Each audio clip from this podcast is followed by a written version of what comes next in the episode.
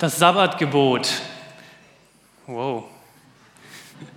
Letzte Woche habe ich noch nach einem Hall gefragt und heute ist es automatisch da. Das ist schön. Ich lese uns den Bibeltext noch einmal vor, den Bibeltext. Und zwar einmal aus der Elberfelder Übersetzung und direkt im Anschluss danach aus der Übersetzung Neues Leben. Beide Übersetzungen findet ihr auch in der Wand, auf der Leinwand.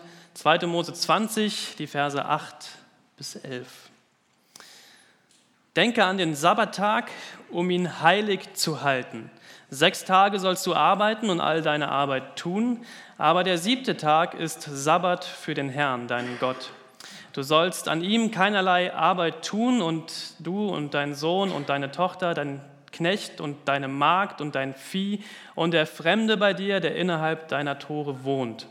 Denn in sechs Tagen hat der Herr den Himmel und die Erde gemacht und das Meer und alles, was in ihnen ist. Und er ruhte am siebten Tag. Darum segnete der Herr den Sabbattag und heiligte ihn. Denk an den Sabbat und heilige ihn. Sechs Tage in der Woche sollst du arbeiten und deinen alltäglichen Pflichten nachkommen. Der siebte Tag ist aber ein Ruhetag für den Herrn, deinen Gott. An diesem Tag darf kein Angehöriger deines Hauses irgendeine Arbeit erledigen.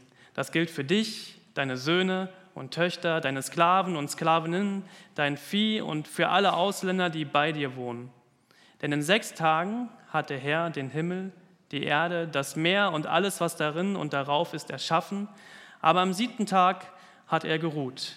Deshalb hat der Herr den Sabbat gesegnet und ihn für heilig erklärt.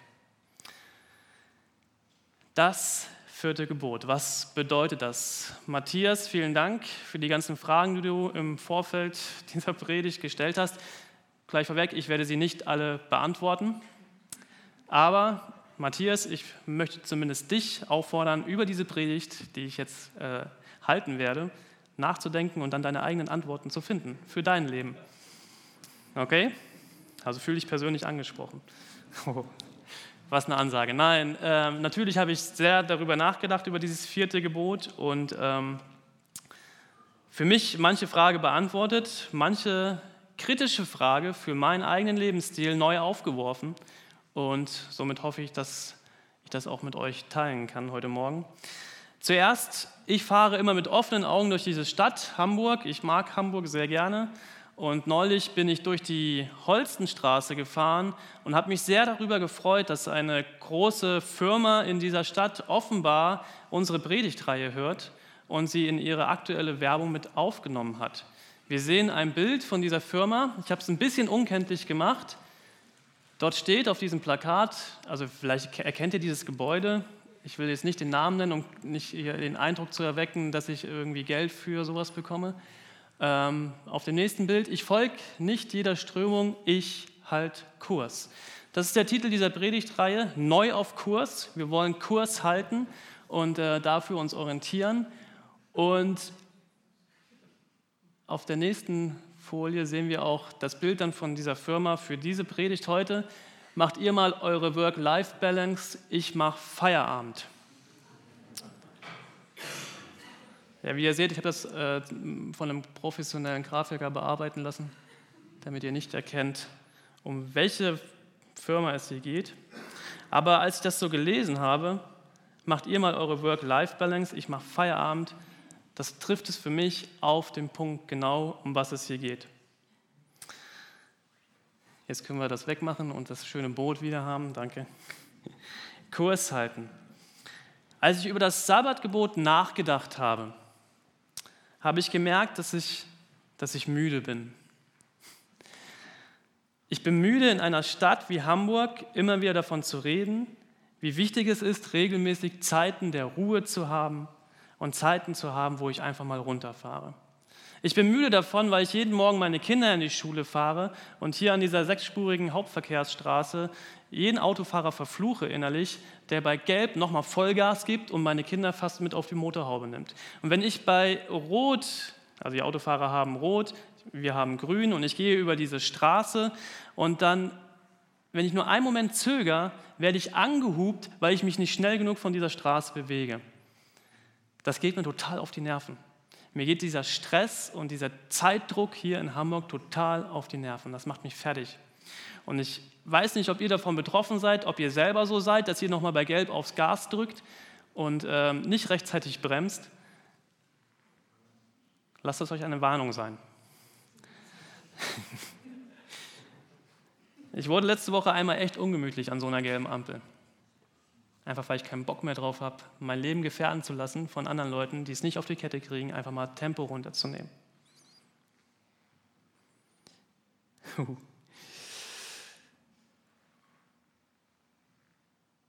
Ich weiß nicht, ob ihr diesen Stress kennt, den man innerlich hat. Ich muss das und das noch alles erledigen, ich muss das und das schaffen. Und andere, die mir dann im Weg stehen, die nerven einfach nur noch und ich muss sie irgendwie weghupen. Okay, anderes Beispiel. Ich weiß nicht, ob ihr das kennt.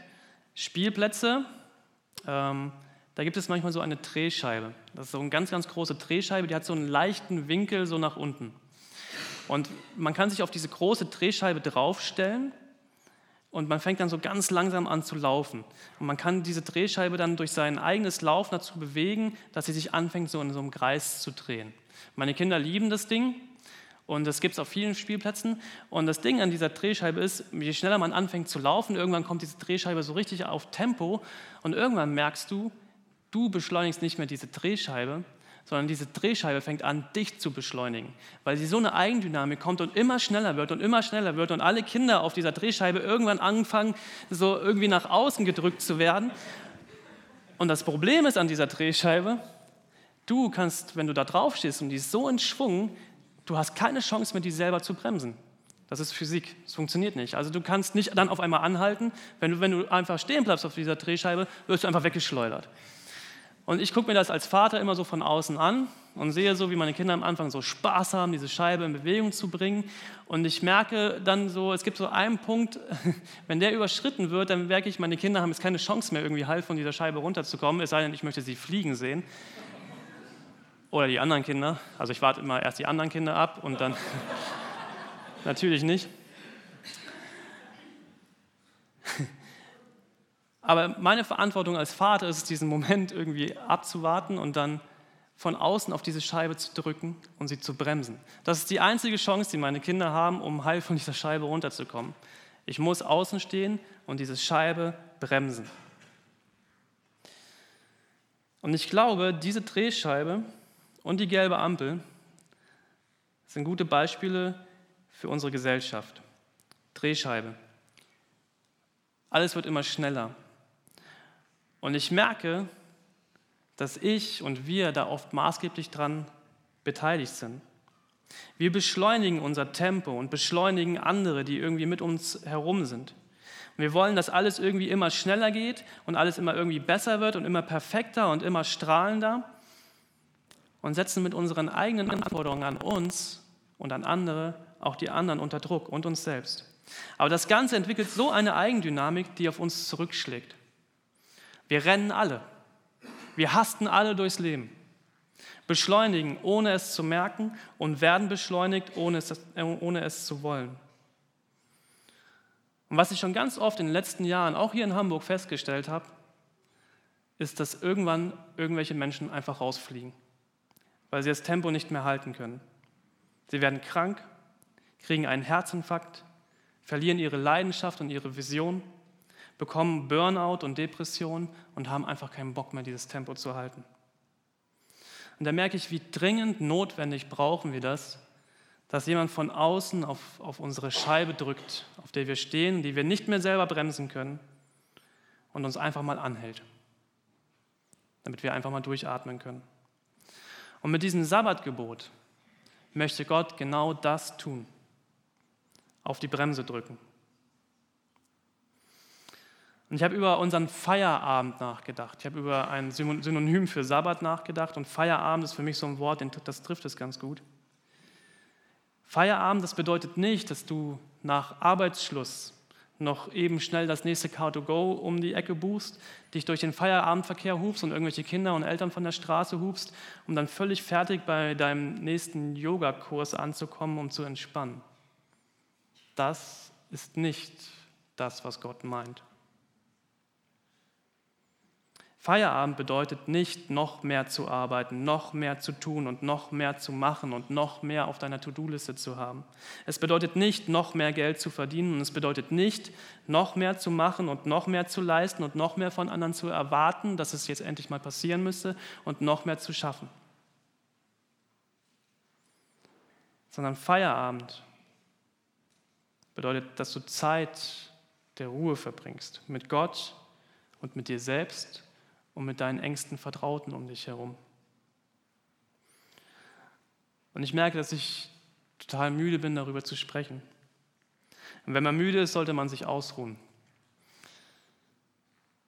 Und einfach mal die Klappe halten und es machen. Kann ich aber noch nicht. Ich muss noch arbeiten.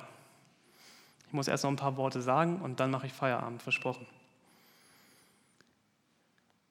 Was Gott hier mit diesem vierten Gebot tut und überhaupt mit den ganzen zehn Geboten tut, ist uns seinen Lebensstil zu zeigen, so wie er möchte, dass, dass ich als Mensch lebe. Es ist sein Plan, dieses vierte Gebot, die, die Zeit aufzuteilen.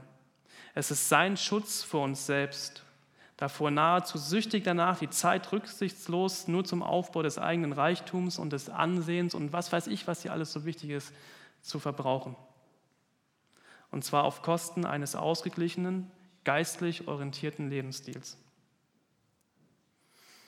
Der Sabbat, dieses Sabbatgebot ist nicht nur irgend so ein Gesetz und ein Gebot, es soll, sollte ein Lebensprinzip sein. Das Wort Sabbat kommt aus dem hebräischen Verb Shabbat, was so viel wie aufhören bedeutet. Aufhören, enden, ins Stocken geraten ruhen von einer Tätigkeit und im engeren Sinne auch so etwas wie feiern und genießen. Die Bemühungen um den Lebensunterhalt sollten für einen Tag aussetzen. Auch Sklaven und das Vieh sollten an diesem Tag einfach mal ausruhen. Ja, es war ein anderes Leben damals vor, was weiß ich, wie viel tausend Jahren. Das merken wir. Ich weiß nicht, wer von euch noch Sklaven und Vieh zu Hause hat. Unser Vieh ist alle gestorben letztes Jahr. Und Sklaven habe ich Gott sei Dank noch nie gehabt.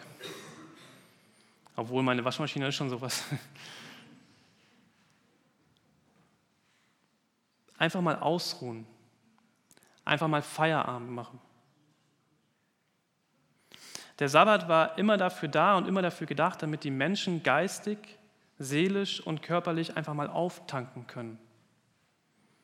Und dieses Gebot ist nicht irgendeine Regel oder eine Schikane oder es geht auch nicht darum, irgendwelche gesetzlich stur, irgendwelche Regeln dabei einzuhalten und zu befolgen. Gott ist hier um das Wohlergehen des Menschen besorgt. Und ein Theologe sagte mal, dieses, dieses Sabbatgebot ist das längste, also im Wortlaut das längste Gebot, was es gibt in den zehn Geboten. Und es ist deshalb so lang, weil wir Menschen es einfach im Detail beschrieben haben müssen, weil wir es sonst nicht verstehen würden. Gott ist dir so sehr um das Wohlergehen des Menschen besorgt, dass es haarklein erklärt, was es wirklich bedeutet. Und Jesus hat es im Neuen Testament auch nochmal sehr deutlich ausgedrückt. Den Satz von Jesus finden wir jetzt auch nochmal an der Wand aus Markus 2, Vers 27. Dort sagt Jesus, der Sabbat wurde zum Wohl des Menschen gemacht und nicht der Mensch für den Sabbat. Jesus musste an dieser Stelle, wo er diesen Satz sagt, ganz, ganz deutlich klarstellen, was der Sabbat eigentlich wirklich bedeutet, dass er zum Wohl des Menschen gemacht wurde, weil die Menschen damals den Sinn für diesen Sabbat völlig entstellt hatten. Der, der, Sabbat war zu einem mühsamen Tag geworden, wo man ganz viele zusätzliche Gesetze und Regeln und Veranstaltungen und Verpflichtungen und was weiß ich noch alles tun musste, weil das irgendein Mensch mal wieder gesagt hatte. Ja, es gab die Regel, du durftest kein Feuer anzünden oder es gab die Regel, du durftest nicht auf dem, keine Ahnung, alles Mögliche, du durftest einfach nichts mehr machen. Nichts. Ich habe neulich eine Reportage über das moderne Israel gesehen und es gibt in, in Israel, in Jerusalem, eine richtige, so einen richtigen Arbeitsmarkt, der an einem Sabbat stattfindet. Und zwar die ganzen Juden dürfen ja wirklich nichts mehr machen, gar nichts mehr machen, die arbeiten nicht. Und da gibt es ganz, ganz viele andere Kulturen, die dann da leben und die dann machen, machen an dem Tag dann für die äh, Menschen, für die Juden dann praktisch die ganze Arbeit einfach weil die nichts mehr machen. Ich habe sogar gehört, dass es einem, in einem Hochhaus, äh, normalerweise ist da ein Fahrstuhl, dann drückst du halt drauf und fährst in die fünfte Etage, geht die Tür auf.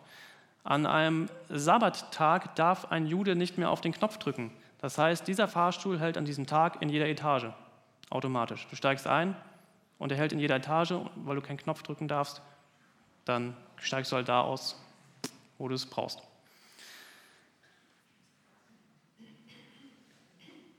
Die damaligen religiösen Juden protestierten deshalb, als Jesus am Sabbat einen Kranken heilte und sagte, das macht man nicht an einem Sabbat.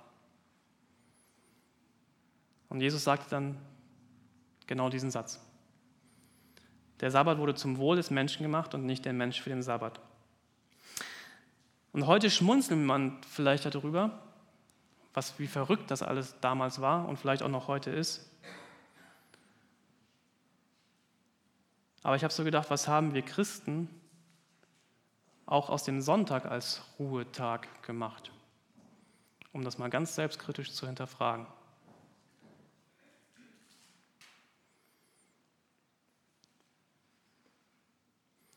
Wie viel Erwartung, Druck, Veranstaltung und Verpflichtung stecken eigentlich in diesem Ruhetag heute?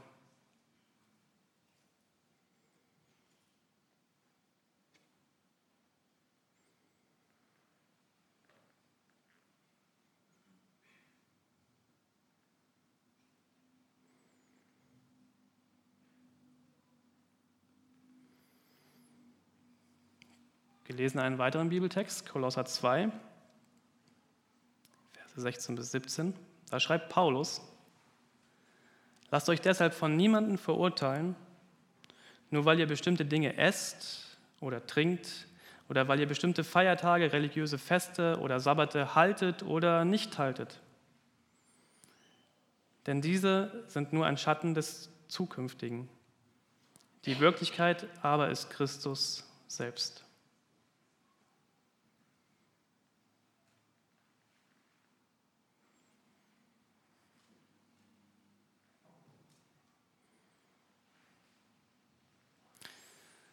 Was ist wichtig für deinen Ruhetag? Was ist wichtig für deinen Feierabend? Im übertragenen Sinne. Mir sind vier Dinge wichtig geworden. Und wir sehen die immer auch jeweils an der Wand. Und das erste ist, nimm dir Zeit für Gott. Tief in unserem Innern hat unsere Seele sehr viel Durst nach Gott. Und das behaupte ich einfach mal, dass das jeder Mensch hat. Und manchmal brauchen wir einfach Ruhe, um das spüren zu können. Im Psalm 42, die Verse 2 bis 3, da steht, wie der Hirsch nach Wasser dürstet, so sehne ich mich nach dir, mein Gott. Mich dürstet nach Gott, dem lebendigen Gott. Wann darf ich kommen und ihn sehen? Und wenn du dieses gleiche Verlangen manchmal spürst, dann ist es sehr gut, dass du hier bist. Denn vielleicht begegnet dir Gott hier heute. Eventuell durch, durch ein Wort, was gesagt wird, oder ein Lied, was gesungen wird. Das kann dieses Verlangen stillen. Gott kann dir dort begegnen. Vielleicht ist es ein Bibelvers, den du gehört hast heute schon dann lass dein Herz davon einweichen und lass diesen Durst stillen. Das ist das, was Gott dir für diesen Ruhetag schenken möchte, geben möchte. Aber dafür musst du erstmal runterfahren und zur Ruhe kommen. Und der Sabbat ist aber auch viel mehr als nur Ruhe und Stille. Er ist auch Gemeinschaft. Und das wurde eben auch schon mal gesagt, Familie. Zweitens, nimm dir Zeit für deine Familie. Der Sabbat war im alten Judentum auch immer ein Tag und es ist auch noch heute im modernen Judentum, an dem die Familie zusammen ein Fest feiert und das Leben miteinander teilt. Und da merke ich, das ist etwas, was viele Familien heutzutage verloren haben. Egal, was du gerade meinst, alles tun zu müssen in deinem Alltag, und das ist auch das, was ich immer merke. Das Erste, worum man als erstes Kraft, Zeit und Geld spart, ist die eigene Familie. Und ich habe mich das letzte Woche sehr, sehr deutlich gefragt und diese sehr, sehr deutliche Frage möchte ich auch heute Morgen dir stellen oder wenn du das gerade hörst, auch als, als MP3 im Internet. Ich frage dich sehr, sehr deutlich, weil ich das auch manchmal brauche, für was? Für was eigentlich?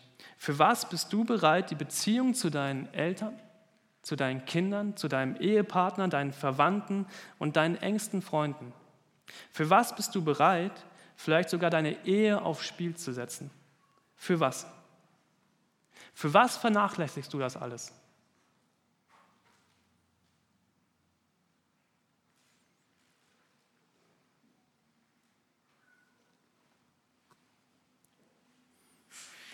Ich bin absolut davon überzeugt, dass Gott den Sabbat auch schuf, damit wir unter anderem auch genügend Zeit haben, viel Liebe und Zuwendung in unseren Familien zu investieren.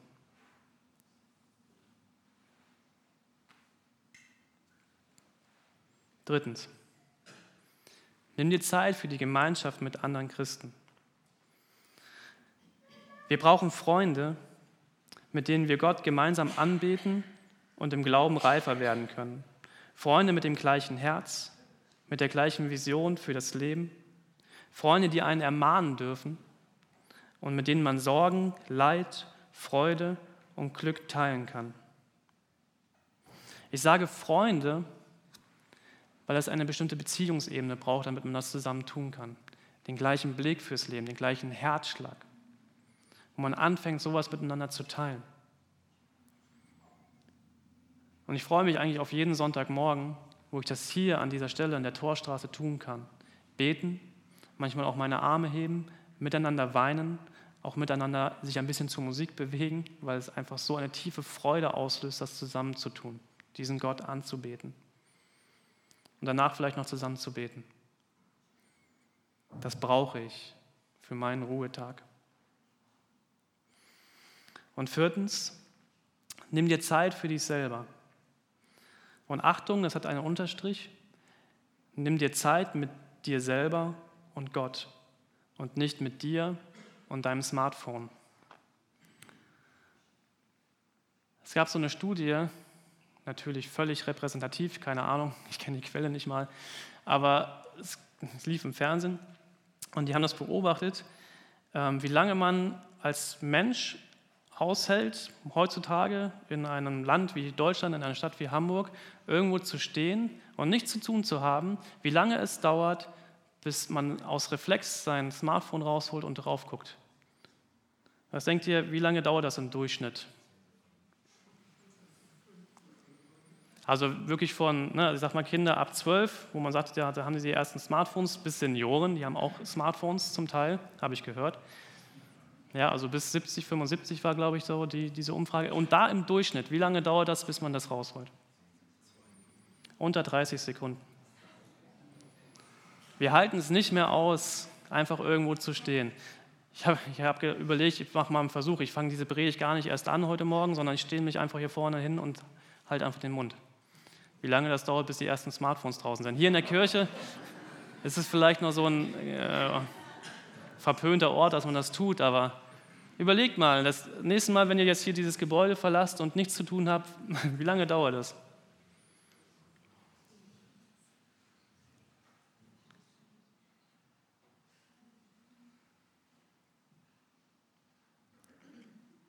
Fällt mir gerade ein, eine Freundin von mir war äh, vor kurzem im Urlaub und hat mir dann hinterher erzählt, ich hatte zehn Tage lang mein Smartphone aus und ich habe es gar nicht gebraucht.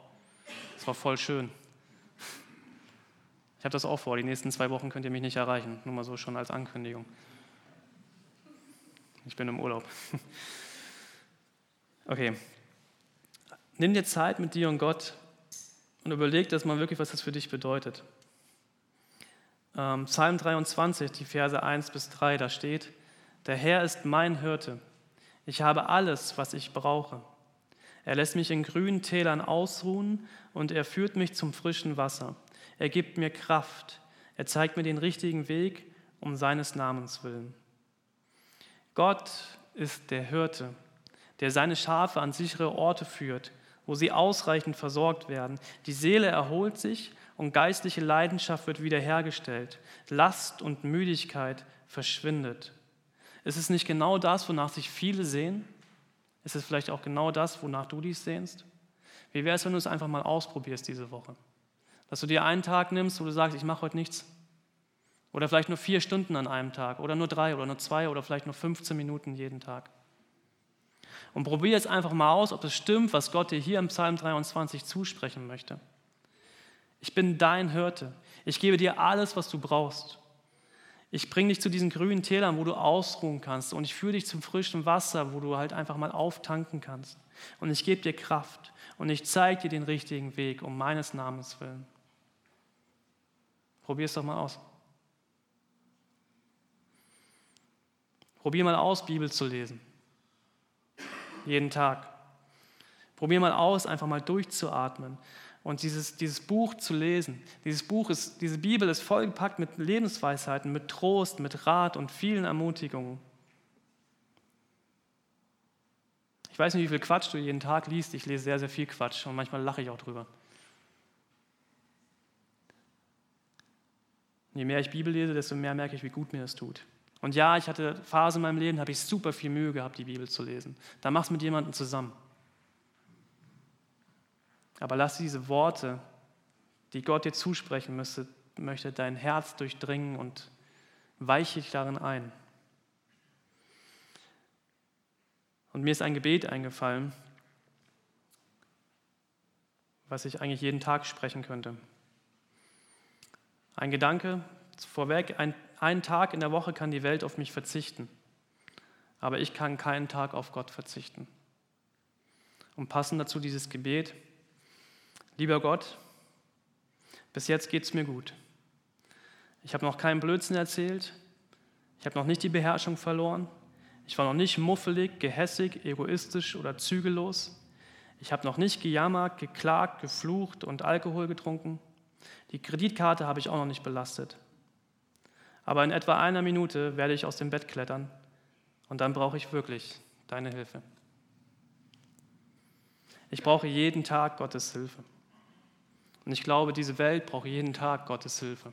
Jeder einzelne Mensch, der an einer gelben Ampel nochmal Gas gibt und nochmal richtig hupt, weil er so gestresst ist.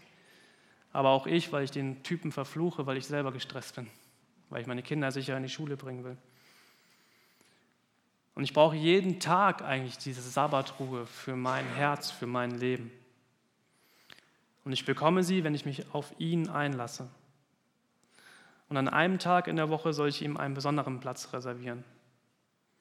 Am siebten Tag hat Gott geruht. Lasst uns aufhören, darüber zu sprechen, wie schön es wäre, ein ausgeglicheneres Leben zu führen. Und lasst es uns einfach machen. Vielleicht braucht diese Stadt und diese Gesellschaft einfach mehr Menschen, die einfach die Klappe halten und es machen.